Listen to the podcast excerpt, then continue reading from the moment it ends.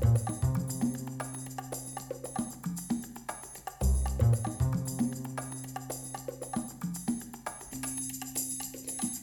Bienvenue sur le podcast dédié au challenge 100 Days of Lumière. On est à la saison 2.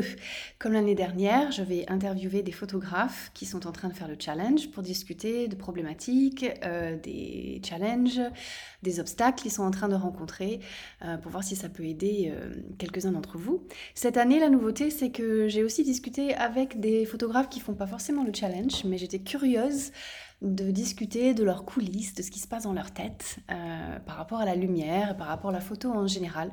Et j'espère que ça sèmera ces petites graines.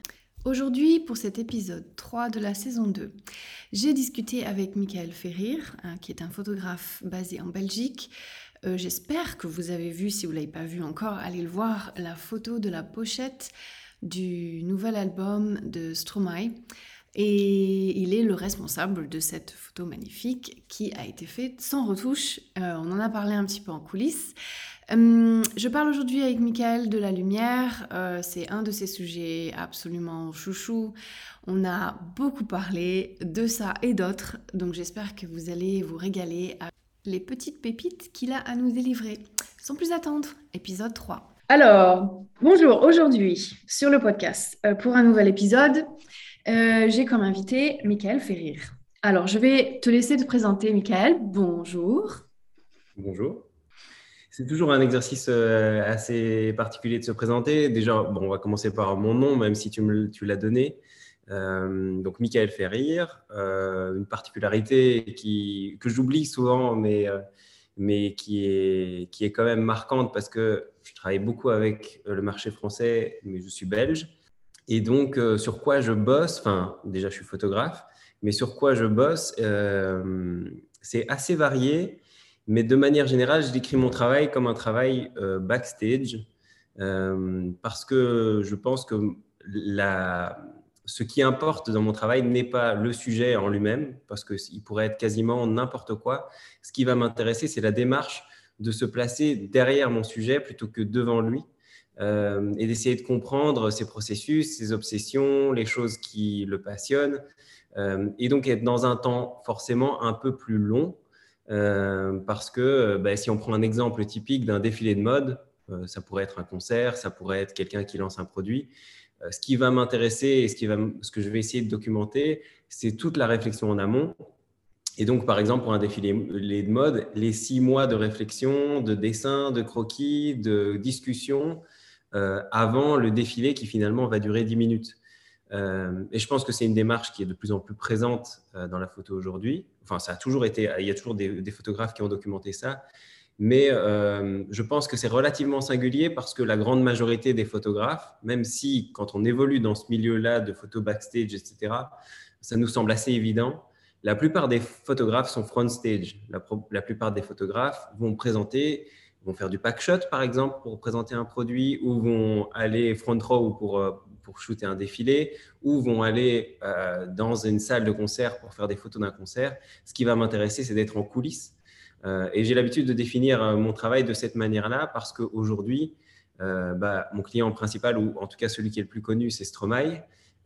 et donc pour lui, je fais par exemple des coulisses. mais dernièrement, par exemple, la photo de la pochette, qui n'est pas du tout un sujet coulisses a priori, puisque c'est un, sujet qui est en façade. Euh, mais là aussi, j'ai abordé ce sujet en me posant la question de comment on construit quelque chose en coulisses pour que toute la beauté du projet soit derrière et ne soit pas visible au premier, au premier, au premier regard. Euh, et donc, pour moi, c'est vraiment la même chose que euh, quand on achète une veste euh, ce, que je vais regarder directement, c'est la doublure, la qualité du tissu à l'intérieur. Euh, quand je vais choisir une paire de chaussures, ce qui va me faire avoir le coup de cœur, c'est aussi les finitions, la manière dont c'est fait à l'intérieur, etc. Et donc la partie cachée m'intéresse énormément. Et donc je définis vraiment mon travail comme ça, en essayant de dévoiler ce qui est caché au premier regard. Moi aussi, la partie cachée m'intéresse, donc euh, je, je, je, vole ton expression parce qu'aujourd'hui, c'est un peu ça que, enfin, ce podcast, en tout cas en général, l'idée, c'est d'aller chercher derrière, euh, de, de, comprendre un petit peu les cheminements, les processus, et le challenge, il vient absolument là-dedans. Parce que hum, comme c'est un, challenge qui est assez euh, costaud, on va dire, bah, une photo par jour sur 100 jours, ça fait, enfin, c'est quand même pas rien. Euh, mais on a tendance, et je pense que c'est humain aussi, de, et pour d'autres choses, de se focaliser un petit peu sur le résultat, sur au jour le jour ce que je peux arriver à tirer, ce que je peux arriver à montrer. Et on oublie souvent que même si on n'arrive pas à trouver la photo ou même la faire, le cerveau, il fonctionne quand même. Et donc, la partie cachée, moi, elle m'intéresse euh, beaucoup. Donc, ce que tu viens de dire, ça me, ça me parle. Ça me parle. Euh, est-ce que toi, euh, du coup, dans ta partie cachée, ce que tu, ce que tu essayes de, de mettre en place, un des éléments en tout cas, est-ce que tu es sensible à cette histoire de lumière? Enfin, je pense que tu vas me dire oui, mais, mais comment du coup? Bah, Oui, déjà, la réponse, tu l'avais anticipé, c'est oui, mais mais vraiment parce que je pense que c'est un des éléments les plus affectifs de la photo. Euh, après, le cadre est quand même quelque chose aussi très affectif parce que, à la limite, le, cadre, je pense que je le rationalise encore moins que la lumière quand je suis sur un shoot. Euh, c'est-à-dire, je cadre vraiment comme je le sens et c'est presque une danse. Et là, du coup, on est vraiment dans quelque chose de très affectif et de pas du tout raisonner. Euh, alors que la lumière, j'ai quand même une approche de la lumière qui est relativement théorique. Euh, en tout cas, euh, je la sens et il y a des lumières que j'aime ou vers lesquelles je vais naturellement, mais euh, je sens parfois la nécessité de la déconstruire ou de la, ou de, la reconstruire différemment. Et donc, à ce moment-là, je vais avoir une approche qui est plus théorique. Donc, je trouve que c'est très affectif dans le sens où il n'y a pas du tout de rationnel dans le premier rapport que j'ai avec la lumière. Mmh. certaines lumières vont m'attirer et d'autres pas du tout, par exemple. Euh, mais il y a aussi un rapport euh, un peu cérébral euh, et de plus en plus en fait parce que je fais aussi de plus en plus de studios et que donc il faut déconstruire cette lumière qu'on aime en se disant comment est-ce que je fais en studio pour reproduire cette lumière naturelle que j'aime? Et ça, pour moi, c'est le truc le plus frustrant du monde, arriver en studio, parce que j'ai toujours l'impression d'essayer de refaire une lumière qui me semblait parfaite et j'y arrive jamais. Donc, et je pense que c'est pas parce que je suis pas bon technicien. je, après, en toute humilité, hein, mais honnêtement, je pense qu'il y a vraiment une beauté dans la lumière naturelle qui est très difficile à reproduire en lumière euh, studio. Euh, parce qu'on peut mettre euh, une source ou, mille sources si on veut, la nature des réflexions, la variété des réflexions qu'on trouve dans, la nature, et aussi la justesse et parfois la chaleur et, et, aussi le côté imprévisible de la lumière naturelle est toujours quelque chose qui est pour moi beaucoup plus beau. Pour moi, c'est comme si on essayait de reconstruire une, une relation in vitro ou j'en sais rien. Enfin, tu, tu essaies de recréer quelque chose, une magie, mais tu n'arrives jamais à le faire exactement comme euh, comme c'est beau dans la nature, quoi. Donc, euh, je répondrai à ta question en disant oui, la lumière est un vrai sujet, de plus en plus avec de la lumière artificielle, mais euh, mon amour premier va vraiment vers la lumière naturelle. et c'est un vrai sujet pour moi, c'est-à-dire que ce qui va dicter ma, ma, le fait que je vais faire une photo ou pas, je me suis rendu compte qu'il y avait deux choses. Il y a la lumière, ça c'est certain. Une belle lumière va attirer mon attention, mais euh, je travaillais aussi beaucoup avec la couleur. Euh, deux couleurs complémentaires, quelle que soit la lumière, vont attirer mon regard et vont faire que je vais déjà construire un cadre et que je vais aller me positionner à un certain endroit. Et alors, à partir de ces éléments premiers, en général la couleur, je vais attendre qu'une lumière favorable apparaissent ou me placer d'un angle où la lumière va être favorable pour faire apparaître quelque chose d'intéressant. Mais vraiment, je pense que ces trois éléments qui, jouent et qui sont très affectifs dans mon rapport à la photo, le cadre, la lumière et la couleur, euh, c'est des choses qui, sont au centre vraiment de, mon approche de, la photo. Quoi. Tu dirais que tu prends ton temps, du coup, que la partie observation, euh, peut-être même en bougeant, comme tu disais, euh, si tu es atterri par les couleurs, après, euh, si la lumière n'est pas, est pas là, entre guillemets, tu vas bouger pour voir s'il y a un autre angle qui va te permettre de, de, voir cette lumière qui va venir mettre ses couleurs en avant. Tu dirais que l'observation, le cheminement dans ta tête, tout ça, ça prend quand même une, bonne place, quoi, que tu, quoi que tu prennes en photo, même si c'est pour tous les jours. Oui, euh, en fait, je pense qu'il y a deux, euh, modes de photo d'une certaine manière. Quand je travaille pour moi-même, je vais là où est la lumière et je la, choisis d'une certaine manière. Quand c'est du travail euh, commissionné, enfin quand c'est une commande, souvent, je suis dans des environnements où naturellement, je ne ferai pas de photos. parce qu'en réalité, dans la sélection que je fais des choses que je prends en photo, il y a peut-être 3% des choses qui m'intéressent vraiment. Enfin, tu vois, c'est très, très restreint. C'est une, toute, une infime partie du monde qui m'intéresse en termes de lumière, de couleur, de matière, de cadre. Et donc, quand on me dit, euh, tu vas shooter le patron de telle boîte euh, dans telle salle et que la salle est dégueulasse, ou qu'en tout cas, euh, en termes de lumière, elle ne m'intéresse pas, je suis obligé de trouver une solution. Et donc, c'est pour ça, quand tu dis, est-ce que, est que je cherche, est-ce que je, est-ce qu'il y a une réflexion ou est-ce que, je cherche quelque chose? Ben, Il y a deux modes vraiment. Quand je travaille pour moi, je vais là où, où est la lumière qui m'intéresse et, c'est elle qui me guide. Euh, quand je suis dans un milieu qui m'est imposé, et ce n'est pas forcément péjoratif, hein, parfois c'est intéressant d'aller chercher une lumière intéressante dans un environnement où par définition je n'aurais pas forcément shooté. Euh, et parfois il n'y a rien d'intéressant, donc je suis obligé d'amener de la lumière euh, avec des flashs ou avec quelque chose qui fasse que on arrive à créer quelque chose de plus contrasté ou quelque chose de plus intéressant visuellement ou qui défende mon sujet d'une meilleure manière. Voilà, dans ces cas-là, je, travaille avec cette contrainte-là. Par contre, la réflexion est vraiment présente. Je ne pense pas que je pense pas que la lumière est un élément secondaire. Je pense qu'elle sert aussi ou qu'elle dessert un sujet. Euh, si on a un sujet, euh, ça, dépend vraiment ce qu'on veut dire du sujet. Euh, si on a un sujet tourmenté, par exemple, avoir une lumière très contrastée va nous aider. Si on a un sujet qui est plus doux, bah, il va falloir essayer de le défendre d'une autre manière, etc. Donc j'inclus la lumière dans cette réflexion autour de l'image et de comment elle va défendre au mieux le sujet. Après, ça c'est les discours qu'il est bien facile de tenir une fois qu'on a l'image devant soi et qu'on voit la lumière contrastée et qu'on se dit ah ça défend mon sujet parce qu'il était tourmenté. Mais là aussi, ça c'est ça c'est vraiment une logique explicative euh, quand, quand on donne un workshop ou quand on essaie d'expliquer sa démarche. Dans la pratique, c'est bien plus des choses qu'on sent qu'une réflexion. Euh, moi, j'ai l'habitude de dire que euh, je passe, des, je passe peut-être des semaines, enfin ça dépend des projets, mais je passe énormément de temps à réfléchir sur mes, sur mes images ou comment je vais les faire ou, euh, ou comment je les ai faites. Même après, je réfléchis beaucoup et j'essaye d'expliquer. Mais il, y a une chose qui est claire, c'est qu'au moment où je shoot, rien n'est dans ma tête. C'est-à-dire que c'est presque comme un musicien qui passe des heures à faire ses gammes et, euh, et, travaille énormément et réfléchit, et la réflexion est très présente en amont. Après, quand il improvise, hors de question qu'il commence à réfléchir s'il est en pentatonique ou s'il est euh, dans une autre gamme. Enfin, évidemment, il y a certains moments où ces choses-là apparaissent. Si je dois reconstruire la lumière, je vais faire appel à mes gammes, je vais aller les chercher, etc. Mais au moment où je shoot, c'est pour ça que je parle d'un côté très affectif, au moment où je shoot, les choses se sentent plus qu'elles ne se réfléchissent. Et je pense que ça, c'est quelque chose qui est important à dire parce que quand on donne euh, des formations ou quand on essaie d'expliquer son travail, souvent on est dans la réflexion où on donne un cadre, où on explique j'ai pensé à ça, puis j'ai pensé à ça, puis j'ai pensé à ça. Et la plupart des photographes se disent, mais moi, quand je suis sur le terrain, euh, j'ai absolument pas l'espace dans ma tête pour mettre tout ça ou pour réfléchir à tout ça. Et c'est totalement vrai. Euh, la réflexion, elle se porte en amont et sur la, sur la lumière aussi. Euh, sur quelle lumière me plaise, sur, enfin, concrètement, par exemple, si, si j'ai une situation où la lumière est dure, euh, ben je sais où je vais placer cette lumière dure. Et quasiment systématiquement, je vais la placer au même endroit par, par rapport à mon sujet.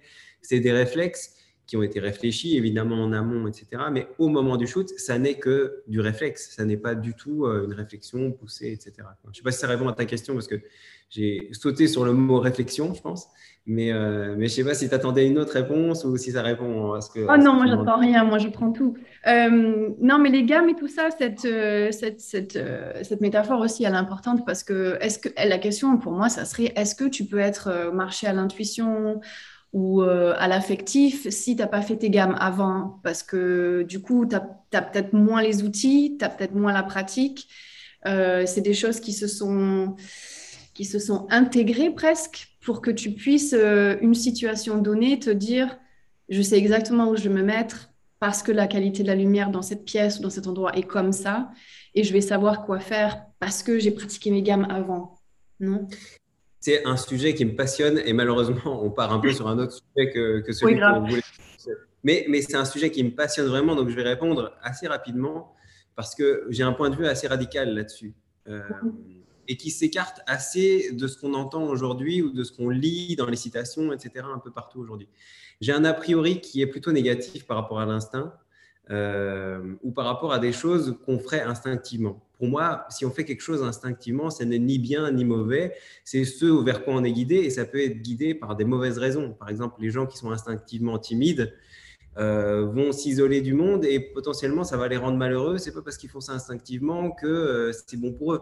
Euh, c'est un réflexe de défense qu'ils ont pris et d'une certaine manière ça les protège, mais c'est pas forcément ce qui va les servir à long terme. Je donne cet exemple au hasard parce que moi je distingue vraiment ce qui est l'intuition et ce qui est l'instinct.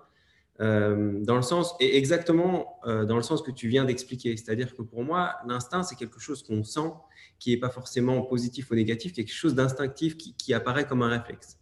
Et ça, euh, on ne sait pas a priori si c'est bien ou si c'est mal, juste que c'est lié à notre survie et que parfois notre survie nous emmène vers des, solutions qui ne sont pas forcément les bonnes pour nous ou qui sont les bonnes pour nous, mais c'est lié vraiment à la survie. Euh, dans le travail de photographe, il y a une chose sur laquelle je m'appuie énormément, c'est l'intuition. Et l'intuition, ça n'est pas l'absence de réflexion. Pour moi, c'est exactement ce que tu as décrit. L'intuition, c'est la réflexion tellement poussée en amont qu'elle ne nécessite plus de réflexion au moment de sa mise en œuvre. C'est pour ça que je parle et je donne cet exemple de gamme à chaque fois que j'essaie d'expliquer cette idée-là. La plupart des photographes euh, ou la plupart des gens, quand ils arrivent dans un domaine, se disent soit on réfléchit, soit on réfléchit pas. Et quand on réfléchit comme ça, on se dit bah, si je réfléchis pas, bah, je fais les choses spontanément et euh, soit c'est bien, soit c'est pas bien, mais je fais les choses spontanément. Moi, je pense qu'il y a deux types de spontanéité. Là, il y a la spontanéité intuitive, celle qui est nourrie par du savoir, de la réflexion en amont, etc., et qui, elle, va être plutôt bénéfique. Il y a la, spontanéité instinctive qui n'est pas forcément bonne et qui peut aussi nous amener vers de mauvaises voies. J'essaye de faire ces distinctions, même si les mots ne sont pas toujours adaptés pour décrire euh, ce, que, ce que je veux décrire. Mais ce que je veux dire, c'est pour ça que la, métaphore avec les, euh, les gammes est intéressante selon moi. Pour moi, quelqu'un qui glorifie la spontanéité sans travail en amont, c'est comme quelqu'un qui arrive, qui prend une guitare, qui fait n'importe quoi, ça sonne pas. Et c'est normal que ça sonne pas, il n'a aucune connaissance musicale. Donc, visuellement, vu de l'extérieur, on a l'impression qu'il est spontané, qu'il fait quelque chose de sans réflexion, etc. Et évidemment, ce qui sort est plutôt moche, et c'est ce que la plupart des gens vont faire quand ils ne réfléchissent pas à leur sujet. Par contre, euh, quelqu'un qui a étudié ses gammes, qui connaît la musique, ça fait dix ans qu'il fait de la musique, etc., et qui connaît vraiment son sujet, vu de l'extérieur, on aura aussi l'impression qu'il est spontané. Donc le profane qui le voit, il va voir la même chose. Sauf qu'il y en a, dans ce cas-là, ça va sonner. Dans ce cas-là, ça va être beau. Et donc, c'est pour ça que je pense qu'il faut vraiment distinguer les deux. Une spontanéité, mais qui est nourrie par une réflexion en amont, va être harmonieuse. Et c'est hyper important d'avoir ça pour nous soutenir quand on est photographe. Et c'est tout le travail, je pense, d'un photographe, de l'expérience, d'avoir des gammes qui sont construites, de pouvoir créer des harmonies sans avoir forcément à y réfléchir. Euh, et de déconstruire la spontanéité qui est disharmonieuse et qu'on a forcément quand on débute dans un domaine. Euh, on a une forme de spontanéité qui n'est pas harmonieuse parce qu'on n'a pas le background pour pouvoir le, faire. Quoi. Mm. Donc, euh, c'est exactement la distinction que tu, que tu disais et je pense qu'elle est importante pour évoluer parce qu'au début, on se dit, euh, on ne voit que la spontanéité et on se dit, si je suis spontané, ça, ça, sortira bien. Et je pense qu'il y a aussi beaucoup de photographes qui se cachent derrière ça et qui se disent, ah non mais moi la théorie j'en ai pas besoin ou c'est pas nécessaire. Euh, j'aime bien faire les choses spontanément. Mais ce qui sort spontanément peut être bien mais peut-être aussi pas spécialement ce qu'on cherche. Et ça peut être extrêmement frustrant pour un photographe. Euh, et il y a des tas d'exemples de ça hein, des gens qui disent ah non mais moi je fais pas poser. Euh, je, ne fais que des photos naturelles, etc. Parfois, évidemment, ça peut décrire la manière dont on shoot et ce qu'on aime capter, mais parfois, c'est aussi une manière de se protéger et de se dire Ah non, non, mais j'ai pas envie de réfléchir à ça, c'est trop compliqué. Alors que si on y réfléchit, bah, il y a peut-être un vrai sujet à creuser, etc. Mm. Bref, j'ai dit que je m'embarquais pas là-dedans, mais en tout cas, euh, il y a vraiment pour moi deux sujets. quoi. Est-ce que la spontanéité, elle est nourrie par quelque chose ou est-ce qu'elle est juste faire, entre guillemets, n'importe quoi, même s'il peut y avoir quelque chose de très beau et de magique qui sort du n'importe quoi. Hein. Mais je pense que c'est quelque chose qui, euh, qui, ressort du challenge pour l'avoir fait euh, 7 ans. Euh, je me suis vraiment rendu compte que, encore une fois, c'était comment dire c'était de garder le challenge comme un tout. Euh, c'est impossible et je pense que la plupart des personnes qui font le challenge maintenant, au fur et à mesure, s'en rendent compte. C'est que c'est cette pratique de tous les jours qui, inclut observation, euh, réglage technique, comprendre le sujet, la lumière en elle-même, essayer de se l'apprivoiser et tout ça, c'est des petits réflexes euh, qui se construisent petit à petit.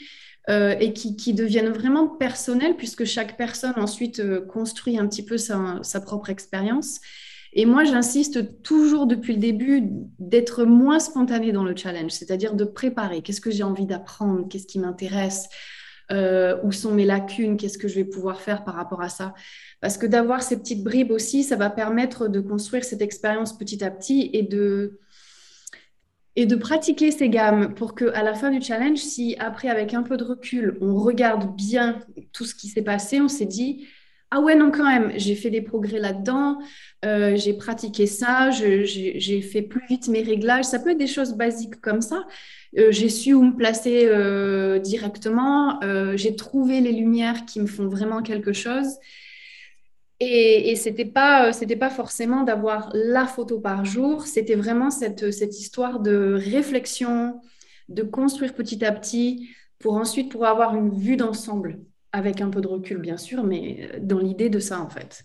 Et ce qui, je pense que ce qui est réellement intéressant là-dedans et sur lequel il y a souvent un malentendu quand on donne des workshops ou quand on, enfin, quand on essaye d'expliquer comment on fait les choses, je pense qu'en tant que formateur, on a tendance à dire, voilà, j'ai, enfin, on doit avoir les choses depuis la fin et à dire, ah ben voilà, j'ai réussi à me placer, j'ai fait ça, j'ai fait ça, j'ai fait ça. Je pense qu'il faut être extrêmement clair sur le fait que même en préparant des semaines et des semaines, à chaque shoot que je fais, j'ai l'impression d'échouer.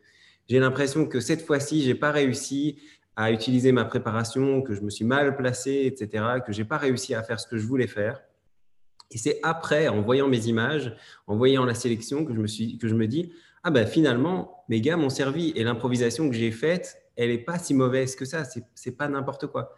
Euh, et donc, euh, je pense que c'est intéressant d'avoir ce retour-là parce que euh, par exemple, quand je faisais du reportage mariage, j'en fais plus, mais quand je faisais du reportage mariage, je préparais énormément mes mariages. Je, discutais pendant une heure ou deux avec mes mariés pour essayer de comprendre quelles étaient leurs passions, ce qu'ils aimaient faire dans leur vie, etc.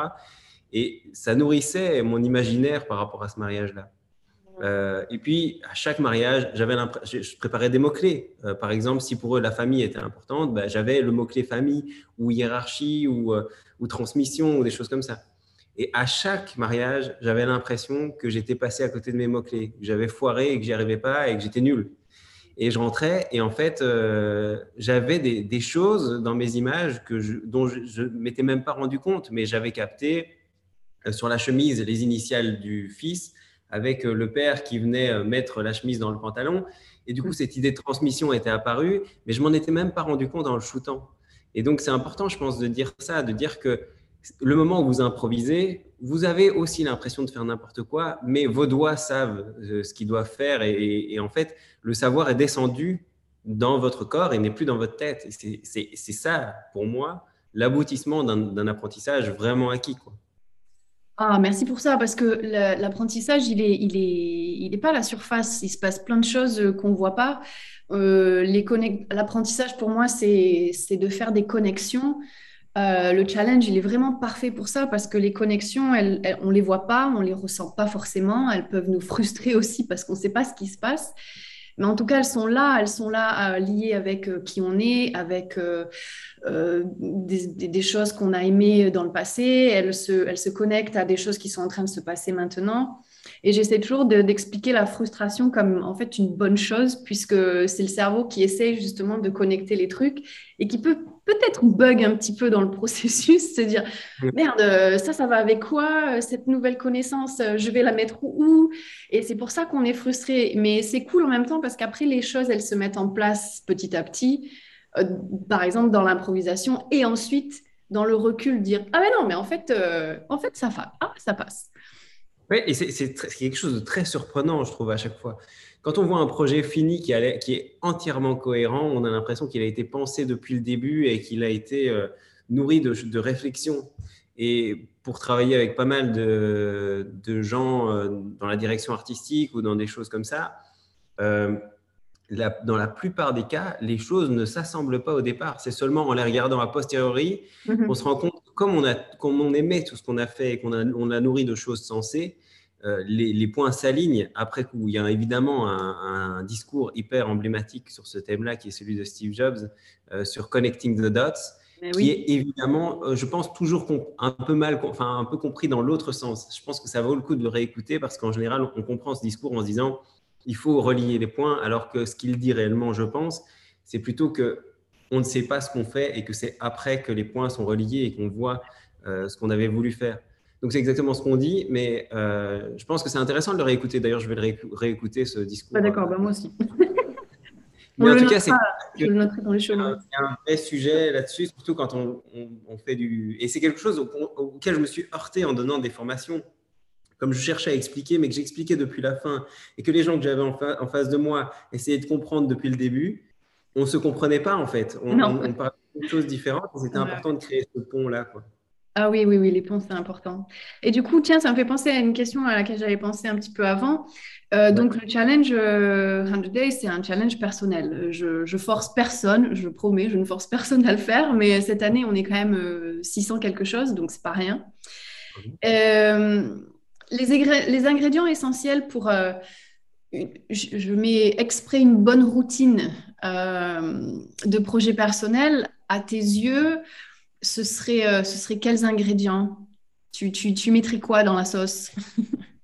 Euh, C'est une question intéressante parce que j'aurais tendance à peut-être botter en touche parce que je ne vais pas, je vais pas l'écrire de manière très concrète, mais en gros, je pense qu'il faut, il faut un peu de confort et un peu d'inconfort. Un peu pour les raisons que tu décrivais tout à l'heure, euh, quand tu dis au début, il y a de la frustration ou que notre cerveau soit challengé. Euh, je ne suis pas fan de manière générale des idées communément admises, comme euh, quand on dit l'instinct est toujours positif, ou si on dit par exemple euh, par rapport à la routine, il faut sortir de sa zone de confort. Moi, j'ai tendance toujours à me dire pourquoi est-ce qu'il faudrait sortir? Quand, quand j'entends une phrase comme ça, je me dis pourquoi est-ce qu'il faudrait sortir de sa zone de confort? Est-ce qu'il n'y a pas aussi un bénéfice à rester dans sa zone de confort? En tout cas, j'essaie toujours de prendre le point de vue opposé parce qu'évidemment, il y a évidemment un intérêt à sortir de sa zone de confort. Et je le vois, et je le vois d'autant plus que c'est quelque chose qu'on entend beaucoup aujourd'hui. Et je pense que c'est bien, parce que la plupart des gens, et c'est pour ça que cette phrase existe, la plupart des gens ont tendance à rester dans leur zone de confort. Donc je comprends bien que de dire sortez de votre zone de confort est hyper utile. Mais une fois qu'on a dit ça, j'aime bien aussi dire que c'est cool aussi de rester dans sa zone de confort pour reprendre des forces et, et en sortir à certains moments. Pour moi, c'est comme une respiration. Et dire sortez de votre zone de confort, c'est comme de dire aux, gens ne faites que inspirer. Non, à certains moments, c'est cool aussi euh, d'expirer et, c'est vraiment une respiration. Donc, pour répondre à ta question, je dirais qu'il faut créer une vague. Il faut créer une vague entre du confort et de l'inconfort. Euh, le confort pour aller chercher des forces et l'inconfort pour aller chercher des challenges. Euh, mais c'est comme dans l'éducation d'un enfant, je pense. je suis toujours surpris. Bon, évidemment, j'ai pas d'enfant, donc je ne sais pas comment je serai comme parent. Euh, mais je vois autour de moi des tas de parents qui essayent de maintenir leurs enfants toujours dans la satisfaction.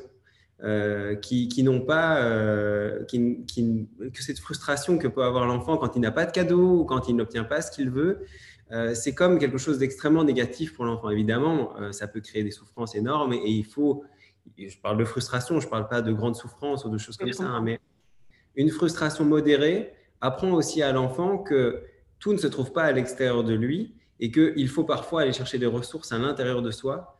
Euh, et c'est quelque chose de très beau à apprendre. Euh, si on apprend à un enfant que la satisfaction, il va croire que tout ce qui est bénéfique pour lui se trouve à l'extérieur de lui, il ne va pas avoir confiance en lui-même.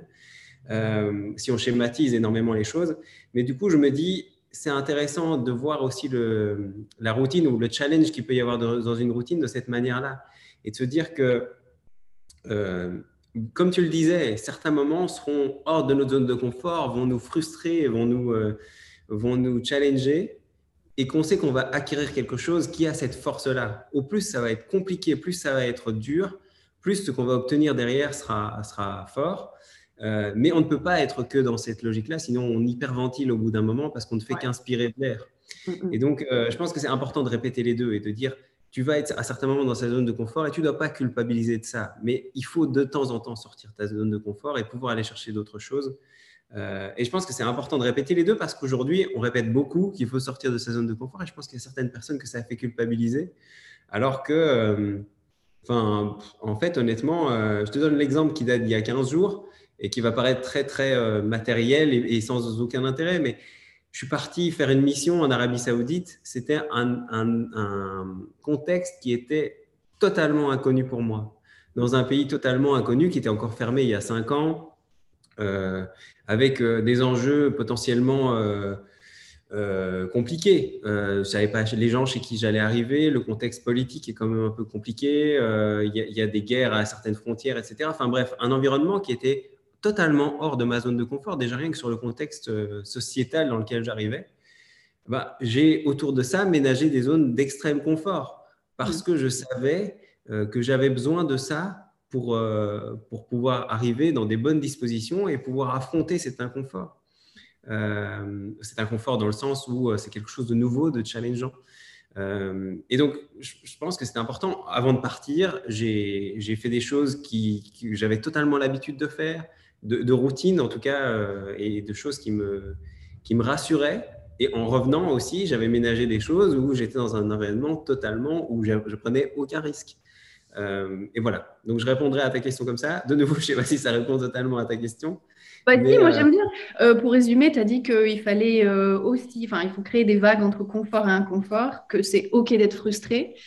Euh, et, qui, et que et ça fait partie, euh, ça fait partie de, ça fait partie de, de, bah, d'être volontaire, enfin de se porter volontaire pour être dans le challenge. Euh, et moi, je fais écho à cette histoire de, de zone de confort. donc j'ai enseigné pendant longtemps et c'est, c'est pas moi, c'est pas moi qui l'ai dit, mais c'est basé sur, je ne me rappelle plus de son nom d'ailleurs. Il faudrait que je le retrouve. Je suis très très nulle avec les noms. Mais il y a une zone qui s'appelle la zone optimale d'apprentissage qui se trouve euh, au milieu de deux cercles que toi tu peux voir mais que ceux qui écoutent ne verront pas. Ceux qui sont venus à mes workshops, ils sont habitués. Euh, mais la zone du milieu est la zone optimale puisqu'elle se construit, l'apprentissage et le... Enfin, c'est là où on apprend le mieux euh, parce qu'elle est basée, elle reste un pied en fait dans ce qu'on sait, dans ce qui est confortable, dans ce qui est familier. On peut mettre les mots qu'on veut là-dedans. Euh, mais c'est vraiment à ce, point-là où on va pouvoir euh, être euh, curieux, où on va être à même d'accueillir en fait les, inconforts quels qu'ils soient, même comme toi en Arabie Saoudite. Enfin, moi, j'ai été expatriée pendant longtemps aussi. Je sais ce que c'est que d'arriver dans un endroit où on est un choc culturel, si on peut reprendre l'exemple que tu as pris. D'ailleurs, je le vis en France, le choc culturel, un petit peu aussi. Mais tu as raison, c'est de, rester un pied dans la zone de confort pour, pour se mettre dans une position où on peut accueillir et inviter les frustrations, où on va être OK avec ça.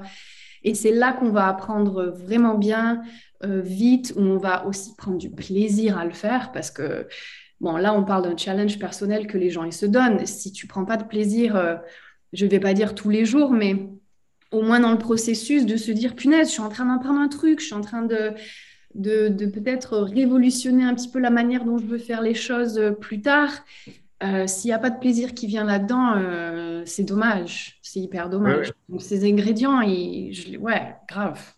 Mm. Et ça me fait penser aussi, comme tu décrivais, évidemment, j'ai pris la métaphore de la, de la respiration, mais on peut aussi prendre la métaphore de la marche. On a toujours besoin d'un point d'appui pour, pour pouvoir faire un pas. Mm évidemment, on peut essayer de courir. Il y a un moment dans la course où on n'a pas de point d'appui, euh, mais c'est un peu, ça demande un peu plus d'équilibre et ça demande d'abord de marcher un peu pour pouvoir y parvenir. Je pense que cette métaphore fonctionne bien parce que, comme tu le décrivais, je pense qu'il faut un point d'appui pour pouvoir continuer à avancer. Euh, et donc, ce point d'appui, ça peut être toute zone de confort qui va nous, rassurer pendant l'inconfort, comme tu le décrivais. Et quand on tourne en rond, quand on a l'impression qu'on fait la même chose ou quand on s'ennuie, qu'on se dit on veut essayer de faire peut-être quelque chose d'original, ce serait peut-être une autre discussion, mais toi, dans, si, tu penses à si, si, si ça t'arrive de tourner en rond, euh, comment tu t'en sors?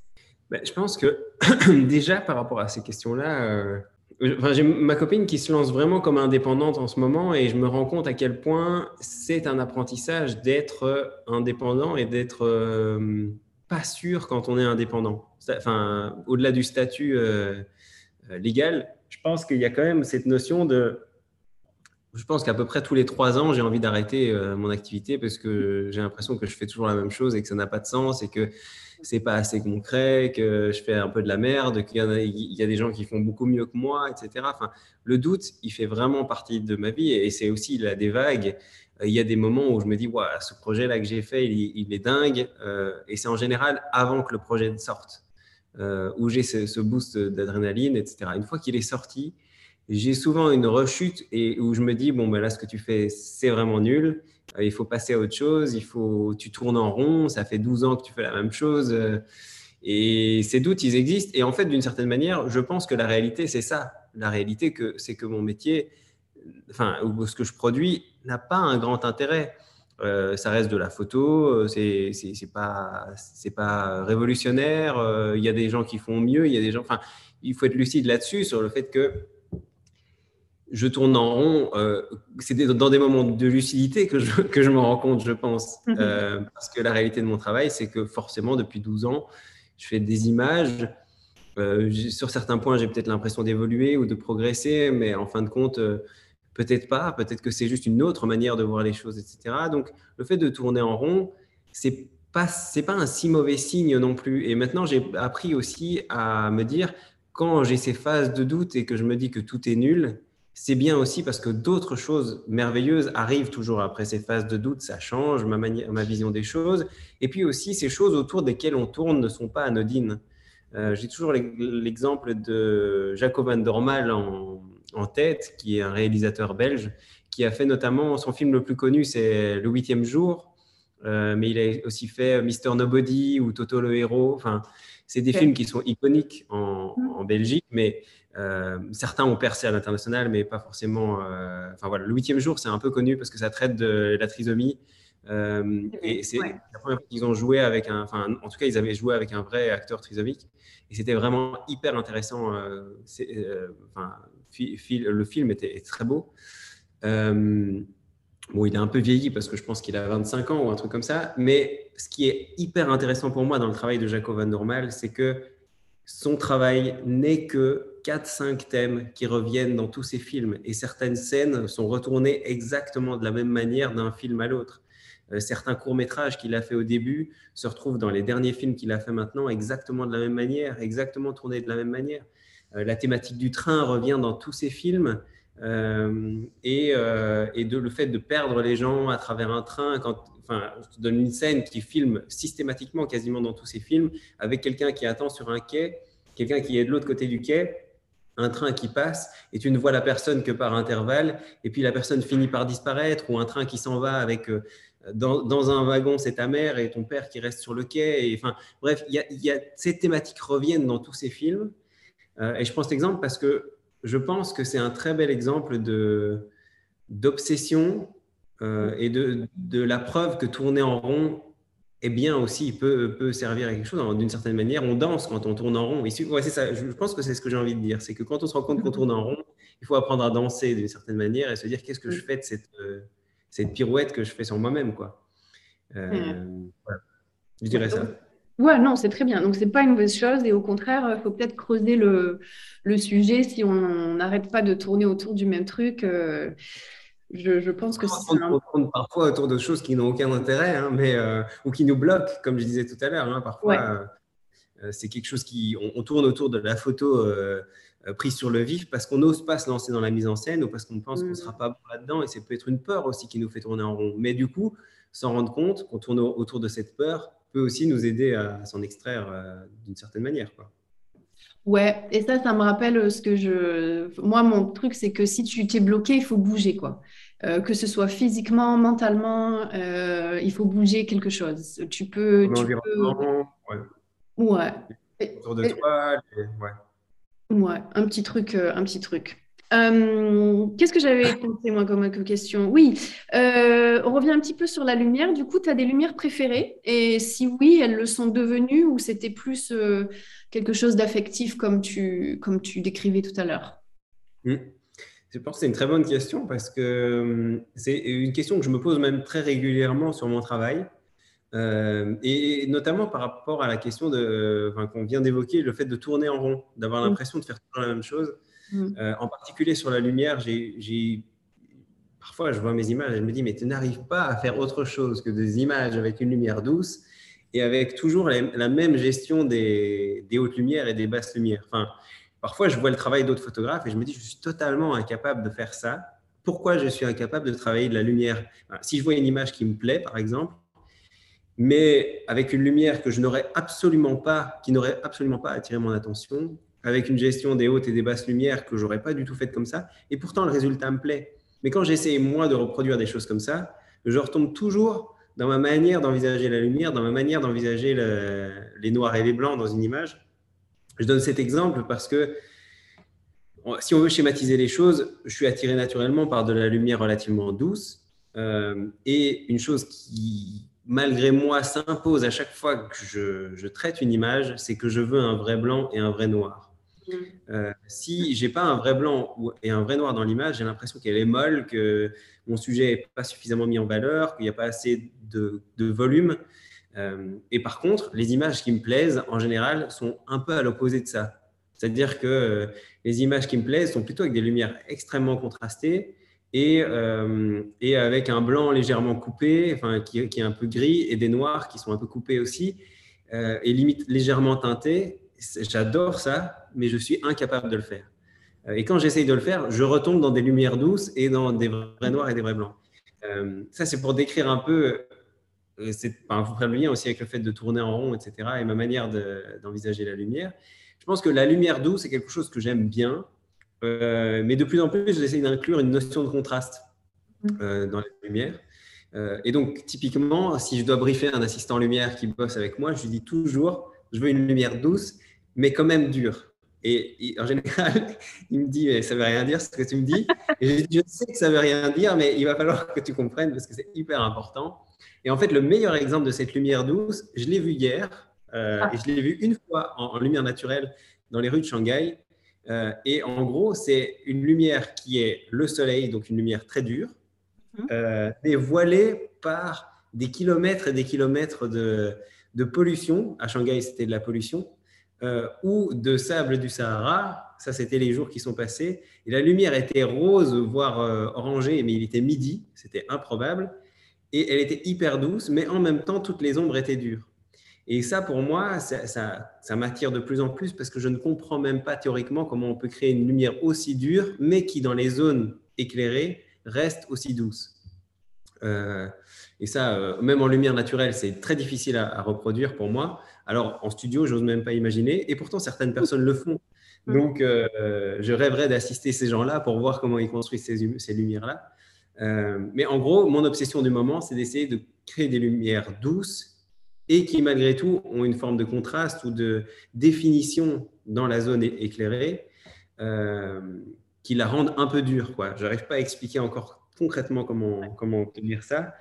Euh, et de plus en plus, par exemple, en studio, j'essaye de créer une grande zone euh, par une softbox immense, par exemple, une grande zone très très douce, mais de venir taper quelque chose au milieu de cette zone, une lumière plus chaude et très très dure, donc très concentrique.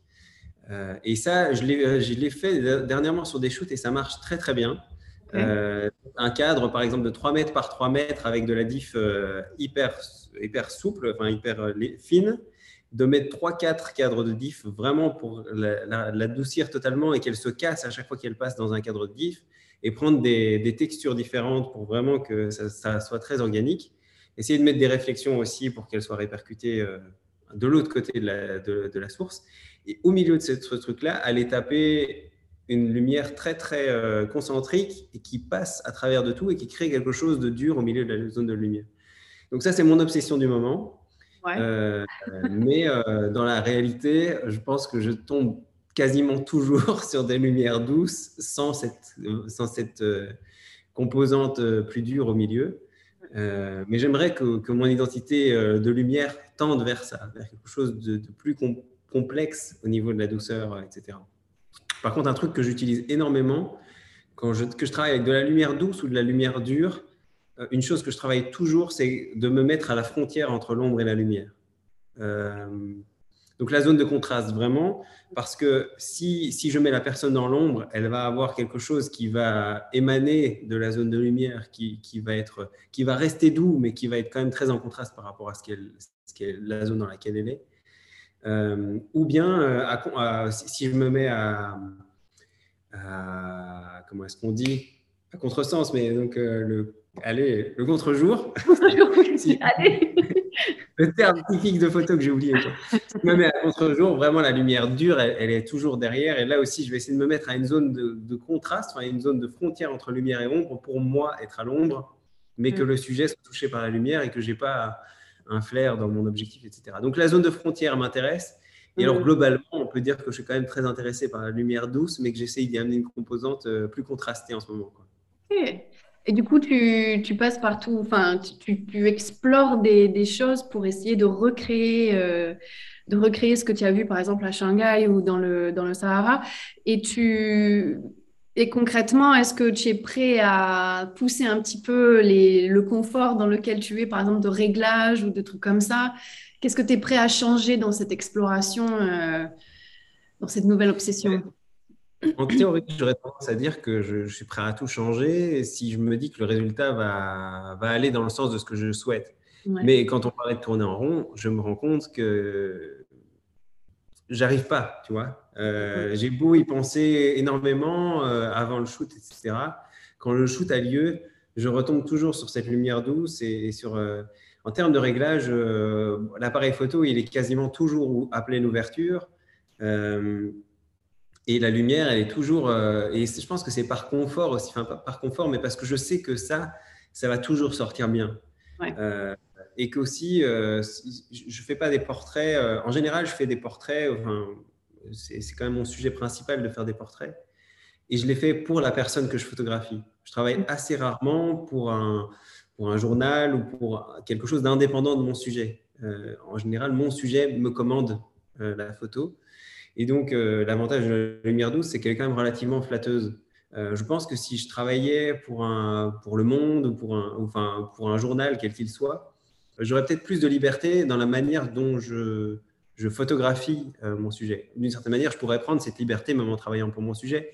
Mais je pense que je, me dis, ma mission en tant que photographe pour le sujet, c'est d'être flatteur la plupart du temps, en tout cas pour lui, et d'une certaine manière, la lumière douce va m'aider dans cette direction-là.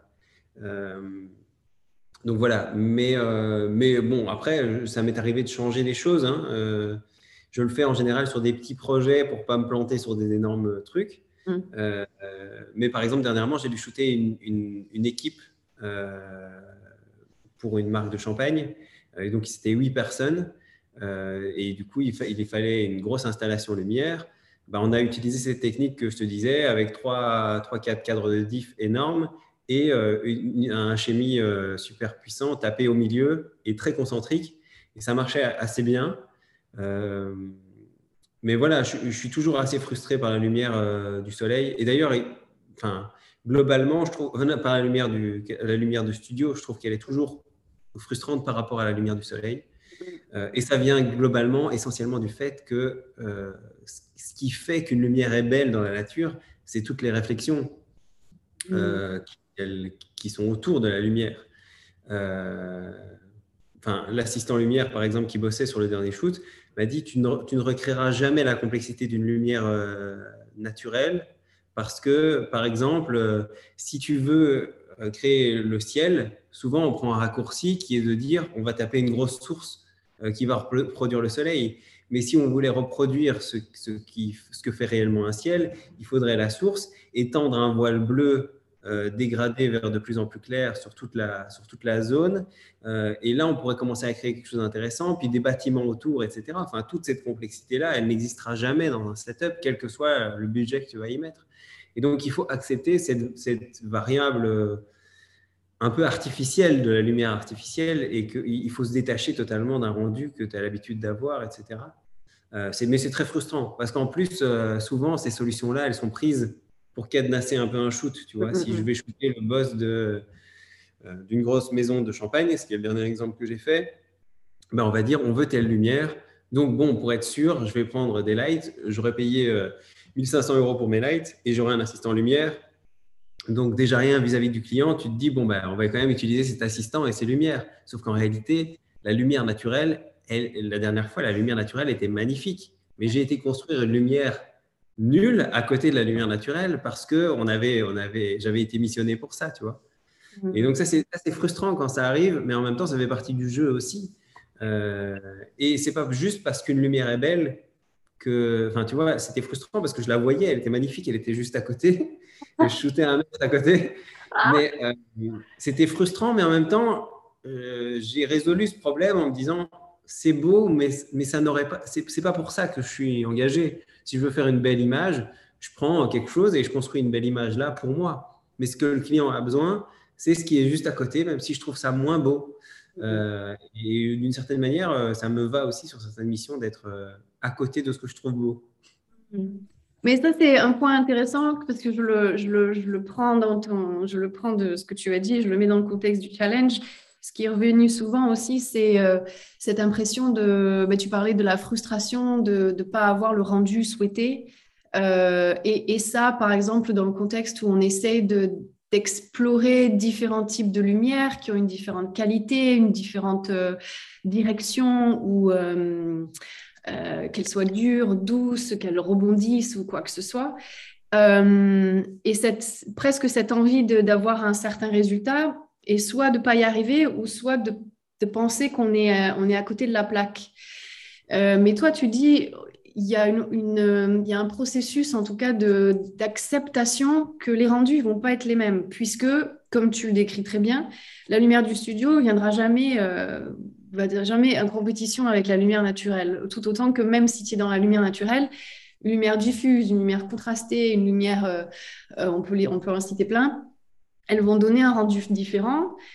En plus de, tu amènes ta sensibilité dessus, tu fais tes réglages à toi. Et il y a une transition de, voilà, il faut accepter un petit peu que les rendus vont être différents, qu'il y a des multitudes aussi de possibilités avec ça. Et moi, c'est ce qui me fascine dans la lumière.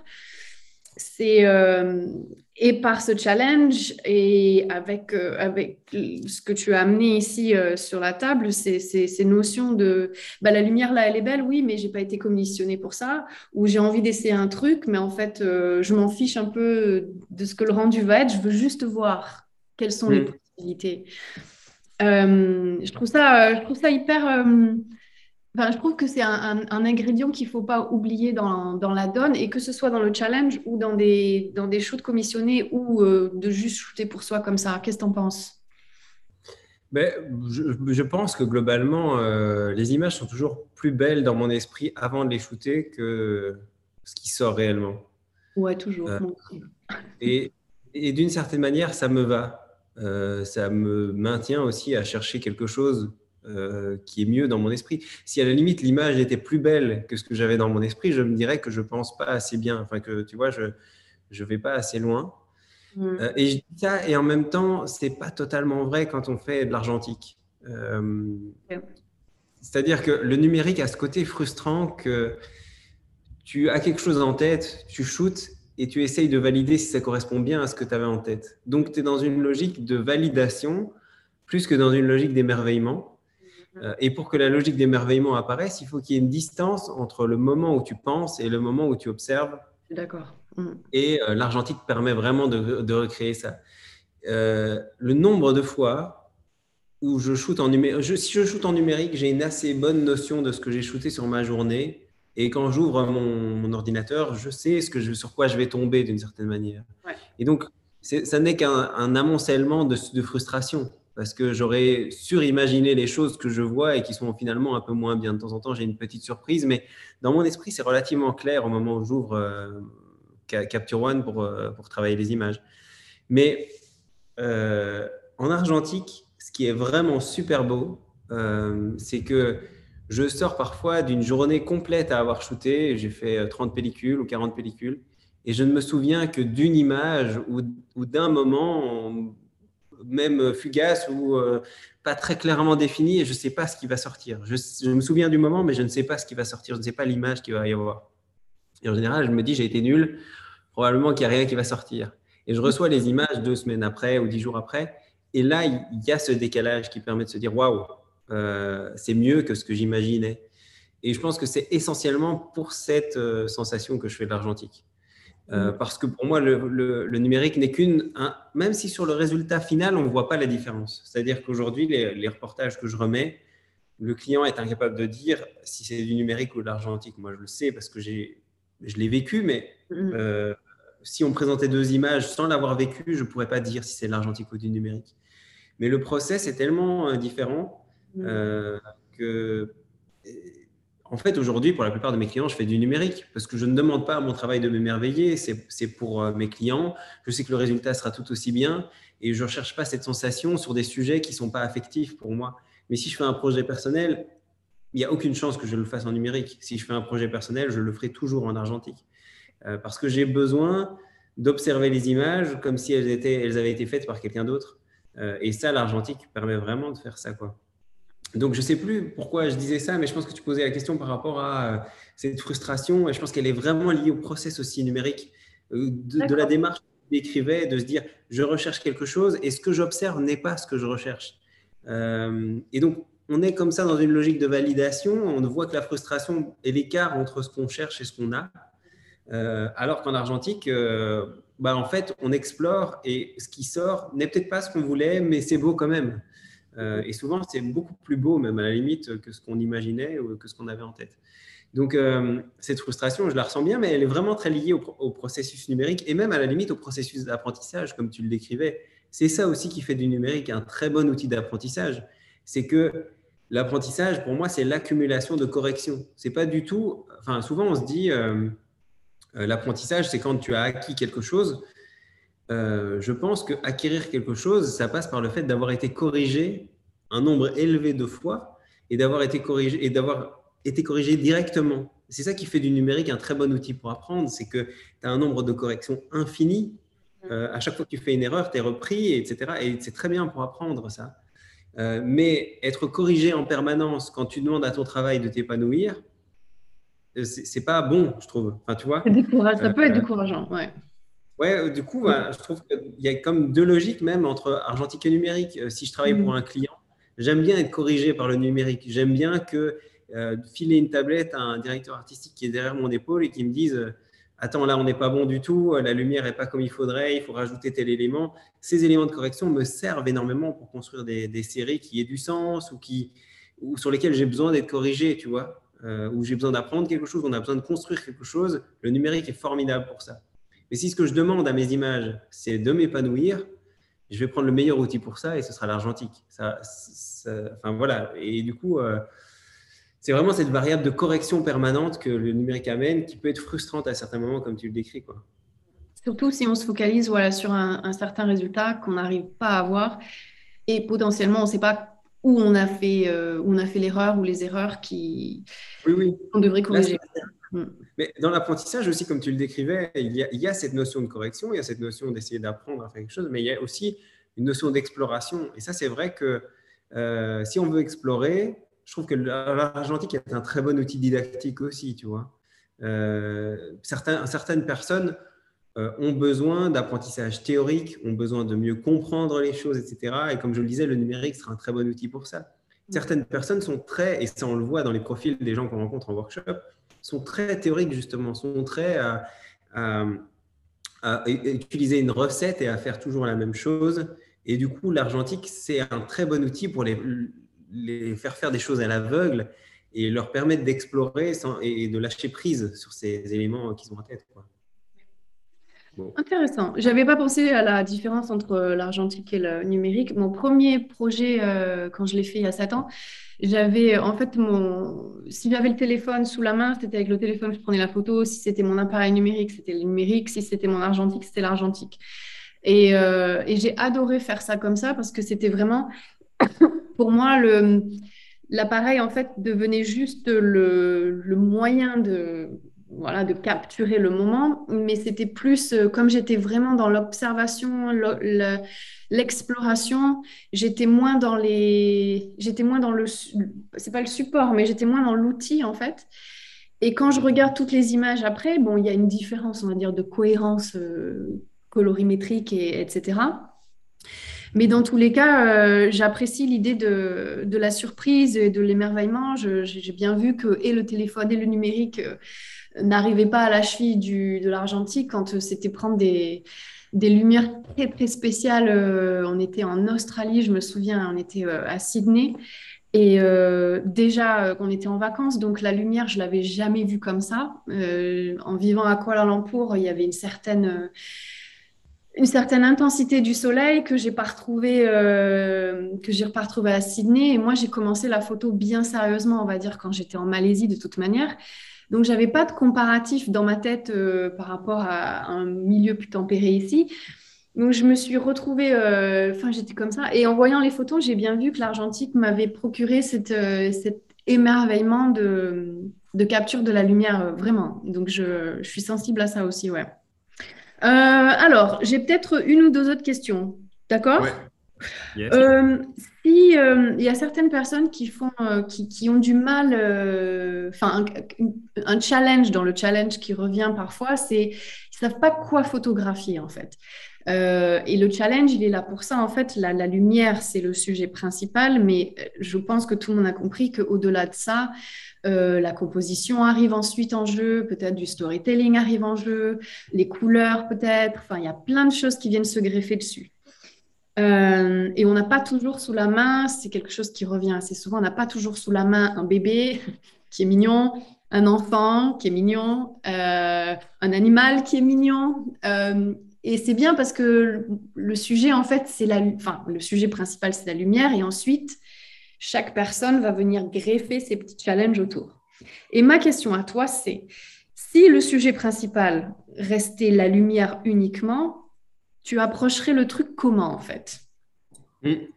Il y a déjà un élément sur lequel je veux réagir, c'est que cette notion de sujet et d'intérêt du sujet, elle m'a toujours un peu échappé parce que d'une certaine manière, j'ai toujours travaillé pour des clients où le sujet m'était imposé. Et si je devais, et pour ça, j'ai jamais vraiment fait une série personnelle, mm-hmm. euh, sauf euh, en voyage ou quoi, mais d'une certaine manière, le sujet m'est imposé aussi. C'est l'émerveillement d'une nouvelle ville, etc. Donc, le fait d'être perdu, quelque chose qui est très présent dans mon travail. Et mon travail est volontairement très contemplatif. C'est-à-dire qu'il n'y a pas de message dans mon travail. Et c'est quelque chose que j'assume il n'y a pas de choix de sujet. D'une certaine manière, mon travail est au service d'un sujet qui m'est imposé euh, et je l'aborde de manière graphique ou de manière contemplative. Ou, en tout cas, la, démarche est une démarche plutôt plastique. Elle n'est pas du tout sur le fond. Euh, et je pense que si je veux défendre quelque chose sur le fond, si je veux dire quelque chose et si je veux mettre un sujet sur la table, je vais le faire par écrit plutôt que par la photo. La photo, pour moi, est un sujet plastique euh, purement contemplatif. Et ça va répondre à ta question parce que le sujet, si le sujet était la lumière, euh, je pense que je l'aborderais en essayant de réduire mon image au sujet. Et c'est quelque chose que j'essaye de faire toujours dans toutes mes images. C'est quelle infime partie du sujet je peux garder et qu'on comprenne toujours que c'est le sujet. Euh, c'est-à-dire la version atomique du sujet, c'est-à-dire la plus petite partie du sujet et qu'on continue à comprendre. Euh, comme euh, si tu prends une bouteille de Coca-Cola et tu la jettes par terre, tu prends un tout petit morceau, on sait encore que c'est une bouteille de Coca-Cola et c'est ça qui fait la force de ton sujet. Plus un sujet va être fort, plus la partie infime que tu vas devoir prendre sera infime. Euh, et du coup, si mon sujet est la lumière, je dois enlever de mon image tout ce qui n'est pas la lumière. Et donc, ça m'est déjà arrivé plusieurs fois de faire ça. Du coup, en général, c'est des images totalement floues, puisqu'il ne faut pas que le sujet, enfin, que, faut que rien ne soit présent dans l'image. Euh, si ce n'est la lumière. Et donc, en général, je fais ça en faisant une photo d'un bokeh qui restitue juste la lumière. Et c'est pas rare que je le fasse d'ailleurs pour certains clients parce que pour moi, euh, il y a un vrai sujet dans les. Enfin, je travaille beaucoup par exemple pour des organisateurs d'événements. Euh, et pour moi, une des choses importantes à transmettre, c'est l'ambiance et l'atmosphère. Et si je photographie par exemple une table dans cette ambiance ou dans cette atmosphère, les gens ne verront que cette table et passeront totalement à côté de mon sujet qui serait l'atmosphère. Mm, mm, qui a mm. été créé. Donc, c'est pas rare que je fasse des photos totalement floues juste pour montrer cette atmosphère et cette impression qu'il y a. Euh, et donc, du coup, c'est vraiment une, réflexion que j'ai sur partout dans mon travail, c'est qu'est-ce que j'enlève, jusqu'où je peux enlever et qu'on garde quand même un sujet euh, présent. Euh, et par exemple, sur un mariage, c'est une photo qui a fait pas mal parler, notamment quand j'en avais parlé avec Sébastien Roignan. et que je mettais en, couverture de mes, de mes plaquettes de prix pour, le, pour les mariages. Donc, le premier contact que les clients avaient avec moi, c'était une photo d'un couple qui s'embrasse, mais entièrement flou. On voyait rien, sinon deux, deux silhouettes, mmh. on ne connaissait pas les visages ni rien, enlacées dans une lumière qui était belle, mais c'était tout. Euh, et d'une certaine manière, pour moi, ça identifiait le mariage. Il y avait pas, si, si, on met un visage, du coup, on est, on est tout de suite dans le descriptif. Si on met un, euh, quoi que je mette en couverture, ça n'allait pas parce que c'était trop descriptif. Et donc, c'est une réflexion que j'ai en permanence. Si par exemple, euh, prenons l'exemple du mariage, si le sujet c'est la robe, il faut pas de visage dans l'image parce que le visage agit comme un aimant et donc il faut l'enlever du cadre. souvent, je le fais par le cadre, mais on peut le faire par le cadre, on peut le faire par la zone de mise au point, on peut le faire par plein de choses. Euh, quand tu parles de la lumière, ça peut être par exemple une texture et la manière dont cette texture reflète la lumière. Euh, mais si le sujet c'est la lumière, pour moi, il ne devrait y avoir aucun autre sujet. Euh, parce que pour moi, il y a comme une hiérarchie dans les sujets aussi. Plus ça va être figuratif, plus le sujet va monter dans la hiérarchie, plus ça va être abstrait, plus il va descendre. Et donc, la lumière est par définition un sujet extrêmement abstrait.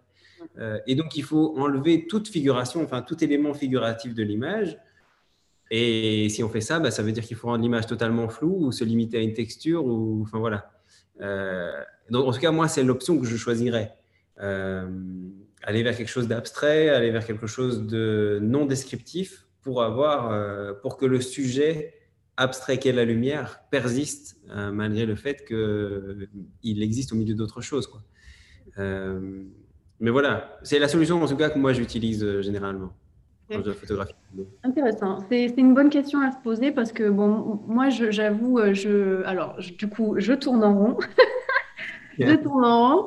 Euh, ça fait sept ans que je le fais euh, et j'essaye de. Enfin, à chaque fois, je dis ça, mais à chaque fois, je trouve quelque chose à quoi m'accrocher. Je, je, je, trouve un fil conducteur. L'année dernière, je m'étais concentrée. Tu vois, quand tu parles de qu'est-ce que je vais enlever, moi, j'avais enlevé un peu le, les, comment dire, la description de l'image. Euh, peut-être que c'est une influence des réseaux sociaux qui, euh, qui est de plus en plus euh, ennuyeuse, en fait, d'avoir et l'image et une tartine à côté. Et donc, je m'étais dit, je vais, je vais virer ça, et j'avais juste une heure. Et je m'étais aperçue que, alors, je ne sais pas, par le fait du, des circonstances, euh, je tournais en rond autour des mêmes heures de, shooting et c'était assez intéressant de voir qu'en ayant réduit, en fait, bon, c'était pas sur la, photo elle-même, mais c'était dans le concept en tous les cas. Euh, en réduisant ben, de ne pas avoir des trucs à dire, mais de, à fonctionner juste à l'heure, je m'étais permis d'ouvrir des portes que, en fait, de limiter les choses, ça avait ouvert des trucs. C'était rigolo de le, paradoxe. D'ailleurs, c'est marrant parce que quand tu formulais ta réponse, puisque tu disais euh, que tu, te retrouvais à certaines heures, d'une certaine manière, c'est un peu la conclusion que j'avais de me dire, tu as créé une contrainte, ou en tout cas, tu, as un, frame dans lequel la seule constante, c'est la lumière. Ça pourrait être intéressant aussi de, le, créer comme ça. Imaginons par exemple que tu as un vase sur un fond blanc. Euh, si tout est pareil, hormis la lumière, le sujet devient la lumière si tu le construis comme une série, tu vois.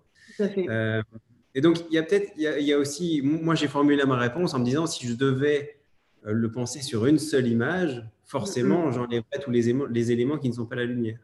Si j'avais neuf images, je pense que je le concevrais autrement. Je me dirais peut-être, OK, je rends tout euh, constant, sauf la lumière qui change d'une image à l'autre. Et du coup, mon sujet devient la lumière puisque euh, tout le reste est constant. Euh, donc, il y a différentes manières de l'aborder et sans doute qu'aussi le faire sur la durée, puisque c'est aussi le, le, but du challenge de le faire tous les jours, etc., euh, peut amener une variabilité plus intéressante et de se dire, si on voit une image seule, peut-être qu'on ne se dira pas que le sujet, c'est la lumière. Mais si on voit 50 images d'affilée avec toujours ce même traitement de la lumière, toujours cette même heure, toujours cette même ça peut e-, effectivement être une, tout, tout, constant et juste la lumière qui change, ou au contraire, des sujets qui sont chaque fois différents, comme tu le décrivais, et une lumière qui est systématiquement la même. Du coup, le sujet devient aussi la lumière. Euh, en tout cas, c'est intéressant de l'envisager comme tu l'envisages, en se disant qu'est-ce que je rends variable et qu'est-ce que je rends constant. Euh, ça, permet d'amener une solution aussi. Quoi. Ouais. Et ça va bien main dans la main avec cette histoire de confort-inconfort, je pense. et ça peut, faire, ça peut faire de la réflexion sur le fond et la forme du, du challenge, pour ceux qui veulent creuser un peu plus loin peut-être, je ne sais pas. chacun son challenge, en tout cas. Une dernière, une dernière question qui serait euh, lié au challenge et peut-être un message aux personnes qui, qui écoutent et qui, euh, et qui sont, euh, alors, tout niveau confondu, en fait. on aurait, réussi un, on aurait réussi un challenge, alors réussi, je le mets entre guillemets, j'ai ma propre définition de ça, mais on aurait réussi un challenge quand ou si. Pour toi, tu finirais comment? Question intéressante. Il va falloir couper du silence. Répondis là tout de suite, là. Je l'ai. Euh, non, mais ce que, ce que, je répondais instinctivement, c'est et c'est marrant parce que c'est une réponse qui est apparue instinctivement et après je me disais je, vais quand même l'observer pour être certain que c'est quand même une réponse intéressante. J'aurais dit si on a appris quelque chose. Euh, et, et, je pense que ça vient de l'idée que sans doute toute la discussion qu'on a eue ensemble tournait quand même autour de la frustration, du fait de construire des choses, du fait de, de sortir différent d'un challenge, de comment on y est rentré. Mm. Euh, je pense que c'est, mais c'est aussi parce que je pense, toi comme moi, on est dans une logique aussi de partage, de, workshop ou de, enfin, éducative, et donc forcément, on l'aborde de ce point de vue-là. Euh, quand on a appris quelque chose, peut-être sur le sujet ou sur soi, euh, je pense qu'on peut complexifier un peu la réponse de cette manière-là. Parfois, on, échoue, comme on le disait, sur le sujet, on n'y arrive pas, etc. Mais du coup, on apprend quelque chose sur soi. Comme quand je disais, j'ai l'impression de faire toujours la même chose euh, j'échoue d'une certaine manière sur mon sujet, mais ça, ça me fait voir quelque chose sur moi-même euh, qui n'est pas inintéressant et qui me fait dire que, par exemple, cette douceur que je cherche dans la lumière, elle vient peut-être de quelque part, etc.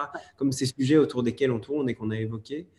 Euh, donc, je dirais ça, je dirais que, que d'une certaine manière, et à une certaine époque en workshop, je disais ça souvent, quand tout change autour de vous, ce qui reste implacablement la même chose, c'est vous. Euh, souvent, on, se définit dans l'autre sens. On se dit, je suis quelque chose et il faut que ça transparaisse dans mes images. Pour moi, cette logique-là n'existe pas. Euh, on est ce qu'on a produit, on est ce qu'on observe euh, malgré soi dans nos images, dans ce, dans ce qu'on fait, dans nos attitudes, etc. Et parfois, ça nous plaît, parfois, ça ne nous plaît pas.